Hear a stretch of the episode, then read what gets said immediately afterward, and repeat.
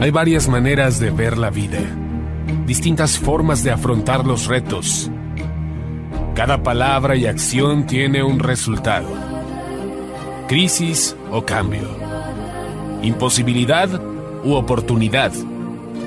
Derrota o victoria. Destino o decisiones.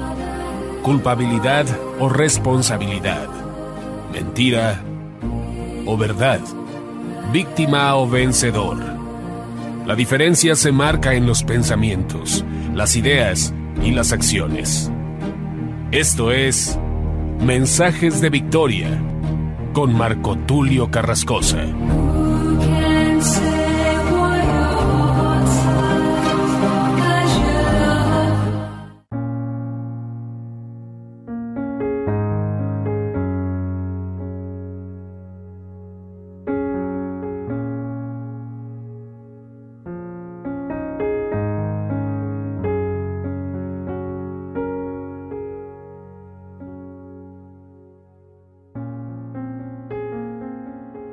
Bendiciones a todos.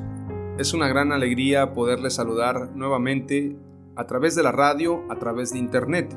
Hoy estoy compartiéndoles el episodio número 7 de la serie Los frutos del Espíritu Santo. Hoy voy a hablarles acerca de un tema muy importante, ya que nos gusta hablar de los frutos y es importantísimo tocar el tema de los frutos del Espíritu Santo y hablar del resultado. Dicho sea de paso, hablar de fruto es hablar de producto.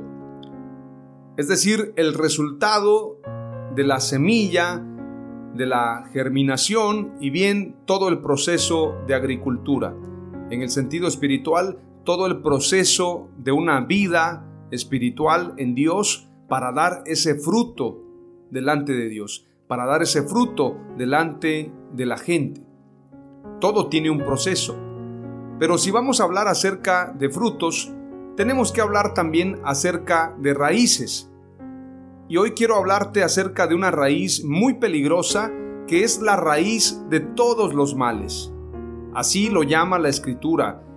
Por lo tanto, el episodio número 7 lo he titulado La raíz de todos los males. Antes de compartirte este poderoso mensaje, quiero que hagamos una breve oración y le pidamos al Espíritu Santo que nos dé sabiduría, que nos dé inteligencia, que nos dé revelación y podamos aprender acerca de cómo evitar estas raíces, sobre todo esta raíz de maldad que puede llevarnos a la destrucción. Oramos a Dios.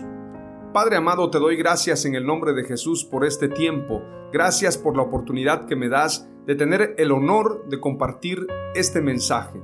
Señor, te pido sabiduría, te pido de tu unción, te pido inteligencia para poder compartir esta palabra a todos aquellos que necesitan escucharla. Te ruego, Señor, que permitas también que cada corazón esté dispuesto para escuchar este mensaje que este mensaje llegue a miles y miles de personas. Te doy gracias en el nombre de Jesús y que todo sea para gloria y honra de tu nombre. Aleluya. Este mensaje no es solamente para la gente que está enfocada a los negocios, para la gente que está en el liderazgo. Este mensaje es para todos, es un mensaje esencial para que verdaderamente tengamos cuidado acerca de esta raíz. Vamos a leer lo que dice la escritura en Primera de Timoteo, capítulo 6 y verso 1 en adelante. Dice la escritura: Todos los que están bajo el yugo de esclavitud tengan a sus amos por dignos de todo honor, para que no sea blasfemado el nombre de Dios y la doctrina. Y los que tienen amos creyentes, no los tengan en menos por ser hermanos sino sírvanles mejor, por cuanto son creyentes y amados los que se benefician de su buen servicio. Esto enseña y exhorta. Es una palabra para Timoteo por parte del apóstol Pablo.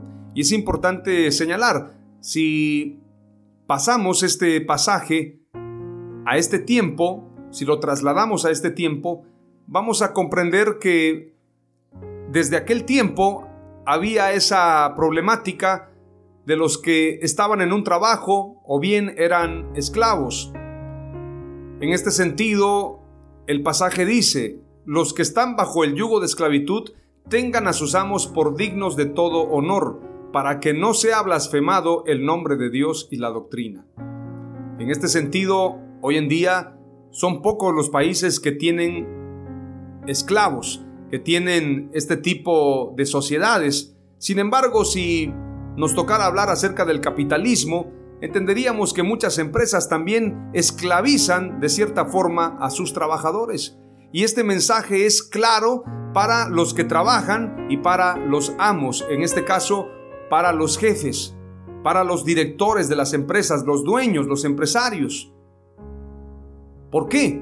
Porque en esa relación es importante presentar un testimonio como cristianos. Y el apóstol Pablo le dice a Timoteo que los que están bajo yugo de esclavitud tengan a sus amos, tengan a sus jefes por dignos de todo honor, de respeto, que haya esa comunicación respetuosa, esa interacción para que no sea blasfemado el nombre de Dios y la doctrina. Y los que tienen amos creyentes, en este caso los jefes que son creyentes, sean gerentes, directores, propietarios de alguna empresa, de algún negocio, dice la escritura claramente, no los tengan en menos por ser hermanos. Es muy común que cuando son hermanos hay esa confianza y entonces no hay ese respeto. Yo recuerdo hace algún par de años teniendo a mi cargo varias actividades importantes, tenía personas a las que yo les pagaba por hacer algunos servicios. Desafortunadamente, estos trabajadores tenían la confianza de que yo era amigo y además de amigo hermano. Entonces en una ocasión le levanté la voz a uno de mis trabajadores y le dije, por favor, haz las cosas rápido. Date cuenta que el tiempo se va y estamos quedando mal. Y él tomó esto como un grave insulto. Después estaba sentido y me dijo que nadie le había hablado así en su vida, que cómo es posible que en público yo lo haya exhibido. Y entonces yo le dije, ¿qué preferías? ¿Que yo quedara en mal por tu negligencia? Y entonces le tuve que llamar la atención en público, porque siempre le había pedido que fuésemos puntuales y que tuviéramos la responsabilidad. Pero pongo este ejemplo porque muchas veces hay gente que no contrata cristianos por eso hay empresarios que prefieren contratar un inconverso que un cristiano porque el cristiano confunde el negocio, confunde el trabajo con la relación de hermanos. Y la escritura dice claramente, para que no sea blasfemado el nombre de Dios y la doctrina. Verso 3 dice, si alguno enseña otra cosa y no se conforma a las sanas palabras de nuestro Señor Jesucristo y a la doctrina que es conforme a la piedad, está envanecido nada sabe y delira acerca de cuestiones y contiendas de palabras, de las cuales nacen envidias, pleitos, blasfemias, malas sospechas, disputas necias de hombres corruptos de entendimiento y privados de la verdad, que toman la piedad como fuente de ganancia. Apártate de los tales. Esa palabra es puntual. Que toman la piedad, es decir, el Evangelio, el Evangelio de la piedad, la gracia, el Evangelio del amor, que toman la piedad como fuente de ganancia. Apártate de los tales. De eso hay muchísimo hoy en día. La gente que piensa que el estar en un liderazgo es para que los honren, para que les den presentes, para que les compren un carro. He visto, y la verdad me da mucha repugnancia, he visto algunos ministros llevándole un regalo a su apóstol, llevándolo o llevándolos a una tienda de lujo para comprarles una camisa y decir estoy honrando a mi papá, hagan todos lo mismo. Me parece repugnante porque, primero que nada, la escritura dice que no sepa tu derecha lo que hace tu izquierda. Y segundo lugar, la honra es para Dios. No solamente están mal los que están haciendo ese tipo de actos, sino que también los que lo permiten. Entonces, hoy en día se ha vuelto como una franquicia, como un negocio. El tema de las coberturas, el tema de la paternidad, hay que honrar al Padre Espiritual, hay que comprarles un buen regalo para estar bien con ellos. y hay gente que piensa que eso es correcto. Sin embargo, la escritura dice claramente en este pasaje, dice, que toman la piedad como fuente de ganancia, apártate de los tales. Hacen énfasis al dinero, hacen énfasis a la prosperidad, hacen énfasis a la honra, hacen énfasis a todo lo que tiene que ver con dinero. Y eso, si vamos a la escritura, nos vamos a dar cuenta que Jesús no hablaba de eso. Su mensaje era otro totalmente, un mensaje diferente, un mensaje contrapuesto a eso. Es más, Jesús no permitió que lo presentaran como rey. No permitió tampoco, recuerden ustedes, no permitió que lo coronaran, ni tampoco permitió la gloria de los hombres. Y él dijo, yo no recibo gloria de hombres, sino solamente la gloria de Dios. Recordemos que se abrió el cielo y una voz potente, la voz potente de Dios escuchó y dijo, Este es mi Hijo amado en quien tengo complacencia, a él oíd. Eso fue más que cualquier otra palabra, cualquier otra publicidad, el mensaje de Dios directamente. Y el apóstol Pablo declara, si yo busco agradar a los hombres, ya no soy siervo de Cristo Jesús. Entonces es importante señalar esto. Si alguno enseña otra cosa y no se conforma a las sanas palabras de nuestro Señor Jesucristo y a la doctrina que es conforme a la piedad, está envanecido nada sabe, que no me vengan a hablar aquí de coberturas, de gran unción, de gran revelación. Por ahí escuché un predicador diciendo, le voy a cortar la unción a los que se salgan de mi cobertura. Les voy a cortar la unción a manera de, como si fuese una fuente. Les quito la unción para que ya no tengan nada, porque están lejos de mi cobertura, como si fuesen Dios. Esto es peligroso. Y dice claramente, están envanecidos nada saben y deliran acerca de cuestiones y contiendas de palabras. Por eso siempre hay pleitos entre ellos, pleitos de coberturas, pleitos de templos, como en una ocasión escuché una plática de unos pastores donde uno decía, nos peleamos, sí, se llevaron la gente, pero me quedaron las instalaciones. Como si eso fuese lo importante. Entonces se hace tanto énfasis al dinero, deliran acerca de cuestiones y contiendas de palabras de las cuales nacen envidias, pleitos, blasfemias, malas sospechas, disputas necias de hombres corruptos de entendimiento y privados de la verdad que toman la piedad como fuente de ganancia. Apártate de los tales. Apártate, dice la escritura. Mucha gente dice, es que tengo que estar sujeto a mi apóstol, aunque hable de dinero, que nadie lo critique. Yo no me meto en las vidas personales de nadie. Estoy hablando lo que dice la escritura y la escritura dice, apártate de los tales. Pero quiero leerte más adelante lo que dice la escritura. Pero gran ganancia es la piedad acompañada de contentamiento. ¿Qué quiere decir esto? Predicar el Evangelio sin ponerle precio a la predicación sin ponerle precio al mensaje, con contentamiento. Si me dieron un boleto de avión, gloria a Dios. Si no me dieron boleto de avión y viajo en un autobús, gloria a Dios. Si me dieron un hotel cinco estrellas, qué bueno. Y si no me lo dieron, también.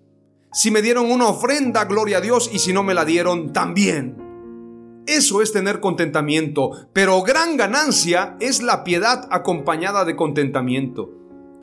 Porque nada hemos traído a este mundo y sin duda nada podremos sacar. Así que teniendo sustento y abrigo, estemos contentos con esto. Este mensaje del apóstol Pablo hoy no sería popular. Hoy los pastores dirían, mm, eso no me convence. Ay, el hermanito Pablo, con lo que está enseñando. Que nos hable de prosperidad, que nos hable de que vamos a ser campeones, que vamos a ser victoriosos, que vamos a ser hombres de reino ese mensaje, por favor, que estemos contentos. Eso no, no nos bendice. Sin embargo, el apóstol escribe antes, si alguno enseña otra cosa y no se conforma a las sanas palabras de nuestro Señor Jesucristo y a la doctrina que es conforme a la piedad, está envanecido, nada sabe. Dice claramente el pasaje. Así que teniendo sustento y abrigo, estemos contentos con esto porque los que quieren enriquecerse caen en tentación y lazo y en muchas codicias necias y dañosas, que hunden a los hombres en destrucción y perdición. Aquí viene el texto clave. Porque raíz de todos los males es el amor al dinero, el cual codiciando algunos se extraviaron de la fe y fueron traspasados de muchos dolores. Qué impresionante. No hacer caso a esta recomendación es gravísimo. Es importante que prestemos atención y quiero decirte lo siguiente. Primera de Timoteo capítulo 6, en el verso 11, aunque se le cambia el encabezado, dice la buena batalla de la fe, la realidad es que el apóstol Pablo hizo una carta de corrido, él no hizo capítulos, versículos y títulos. No, para entender la escritura hay que entender el contexto. Y la carta que hace el apóstol Pablo es una carta sin detenimiento. Y continúa en el verso 11, yo no le hubiese puesto ahí la buena batalla de la fe. El verso 11 dice, mas tú, oh hombre de Dios, huye de estas cosas. Huye no está diciendo, convive con ellos, busca la santidad y la paz. Querido hermano, buscad la paz y la santidad con todos, llévate bien con aquellos, y con estos otros también, y con estos blasfemos también, y con estos corruptos también. Siéntate con ellos y lleva la paz con todos. Esto no dice la escritura. Muchos se confunden y piensan que evangelio es llevarse bien con aquellos que toman la piedad como ganancia y aquellos que abusan de la gracia de Dios. Dice claramente el verso 11, mas tú, oh hombre de Dios, huye de estas cosas y sigue la justicia, la piedad, la fe, el amor, la paciencia, la mansedumbre. Pelea la buena batalla de la fe, echa mano de la vida eterna, a la cual asimismo fuiste llamado, habiendo hecho la buena profesión delante de muchos testigos. ¿Quieres echar mano de la vida eterna? Tienes que guardarte de estas cosas. Salmo 62.10 dice, no confiéis en la opresión ni en el robo pongáis vuestra esperanza. Si las riquezas aumentan, no pongáis el corazón en ellas. Eso es lo más importante. La primera palabra clave es, el amor al dinero es la raíz de todos los males. La palabra clave número dos tiene que ver con lo que dice Mateo capítulo 6, verso 19 al 21. No os hagáis tesoros en la tierra, donde la polilla y el orín corrompen, y donde ladrones minan y hurtan, sino haceos tesoros en el cielo, donde ni la polilla ni el orín corrompen, y donde ladrones no minan ni hurtan, porque donde esté vuestro tesoro, allí estará también vuestro corazón. Luego dice el verso 22, la lámpara del cuerpo es el ojo, así que si tu ojo es bueno, todo tu cuerpo está lleno de luz. Pero si tu ojo es maligno, todo tu cuerpo estará en tinieblas. Así que si la luz que en ti hay es tinieblas, ¿cuántas no serán las mismas tinieblas? Verso 24. Estoy leyendo de corrido, sin títulos, porque es importante leer la escritura de corrido.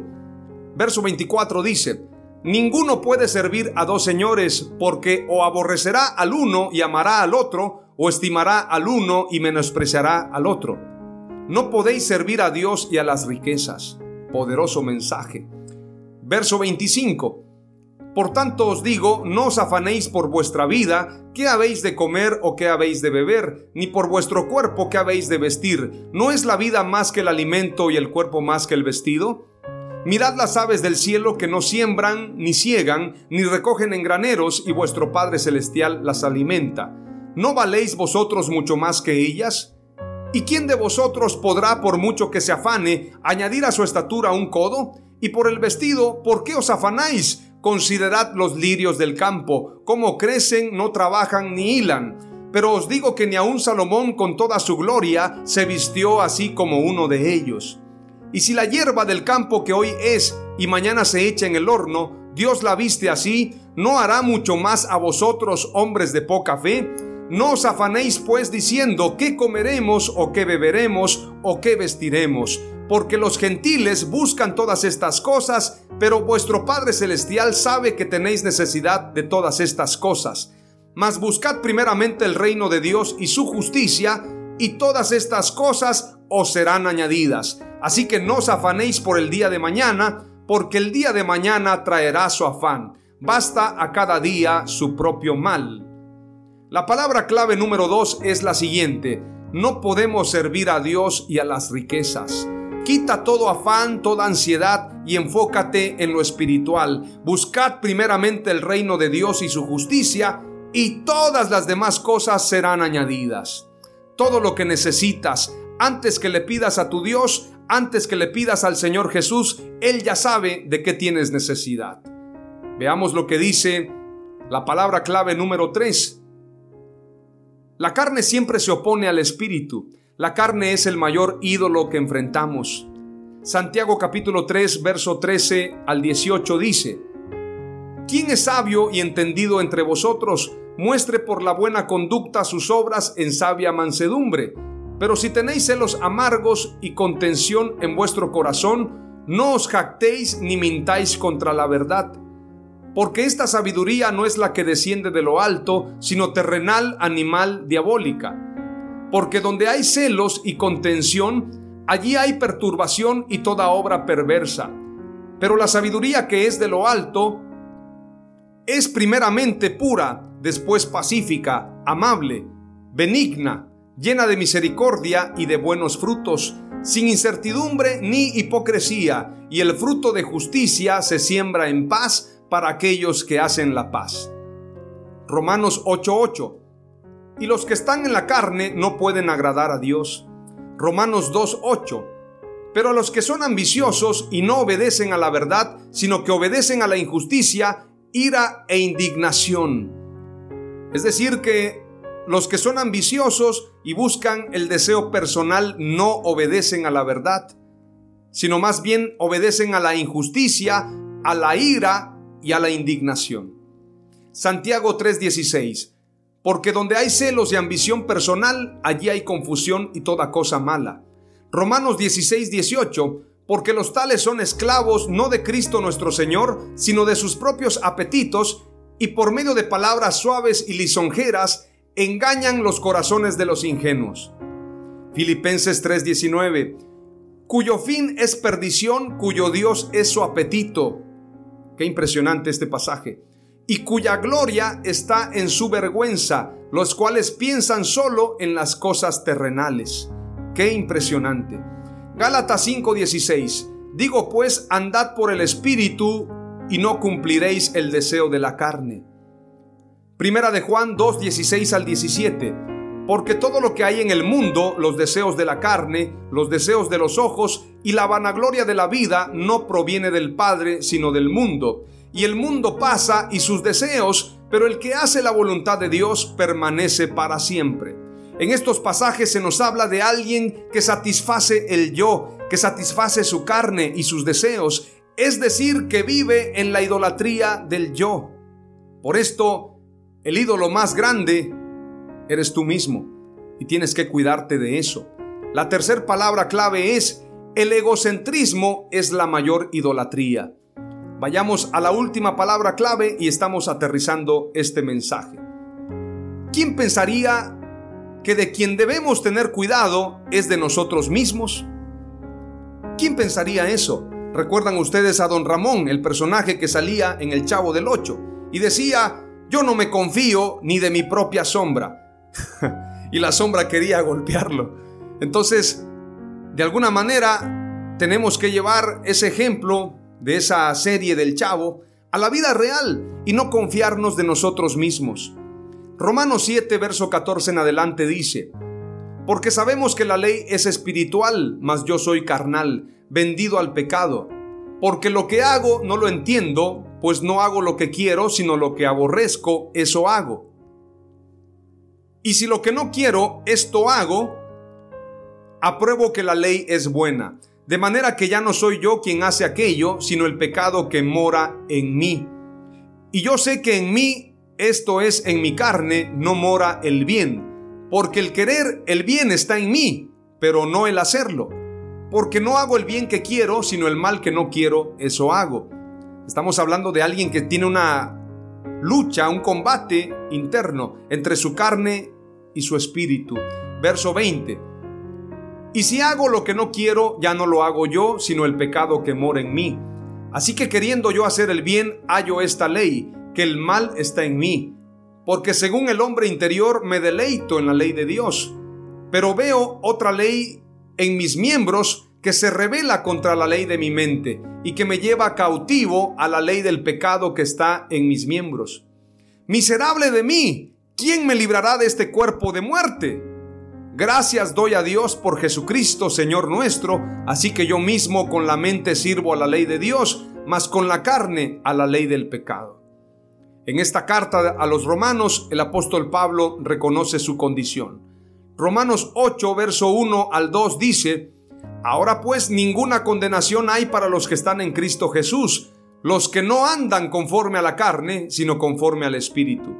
Porque la ley del Espíritu de vida en Cristo Jesús me ha librado de la ley del pecado y de la muerte.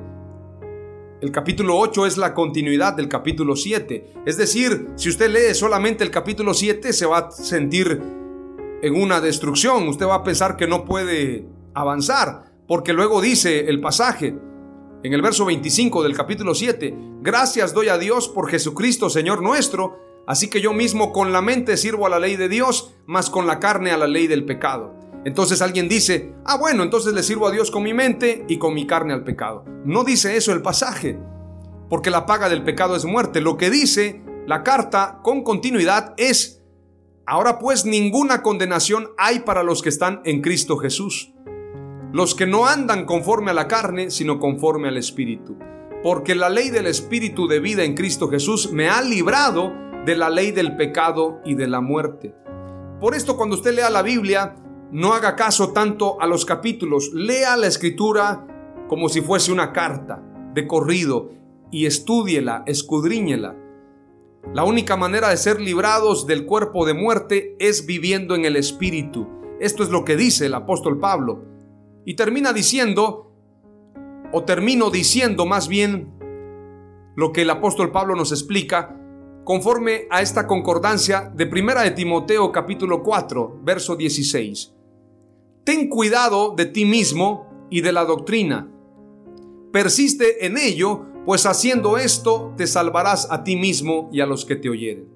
El que piensa que la doctrina no salva, lea este pasaje, Primera de Timoteo 4:16 pero ante todo tener cuidado de nosotros mismos, de no engañarnos porque engañoso es el corazón. Así que tenemos que tener discernimiento. Ten cuidado de ti mismo y de la doctrina. Persiste en ello, pues haciendo esto te salvarás a ti mismo y a los que te oyeren. La palabra clave número cuatro es, ten cuidado de ti mismo. Las cuatro palabras clave son, el amor al dinero es la raíz de todos los males.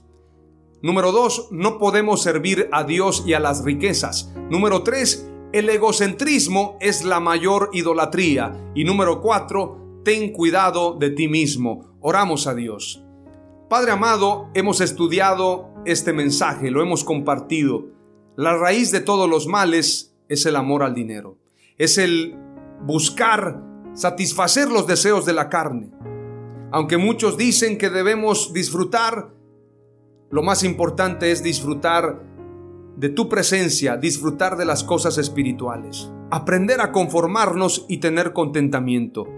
Te pido sabiduría para tener temor de ti. Líbranos de todo mal, Señor. Guárdanos de toda tentación y que seamos prosperados según tu palabra y según tu voluntad. Líbranos de todo mal, líbranos de esta raíz de todos los males y sé tú nuestro proveedor en todas las cosas en el nombre de Jesús. Amén. Aleluya.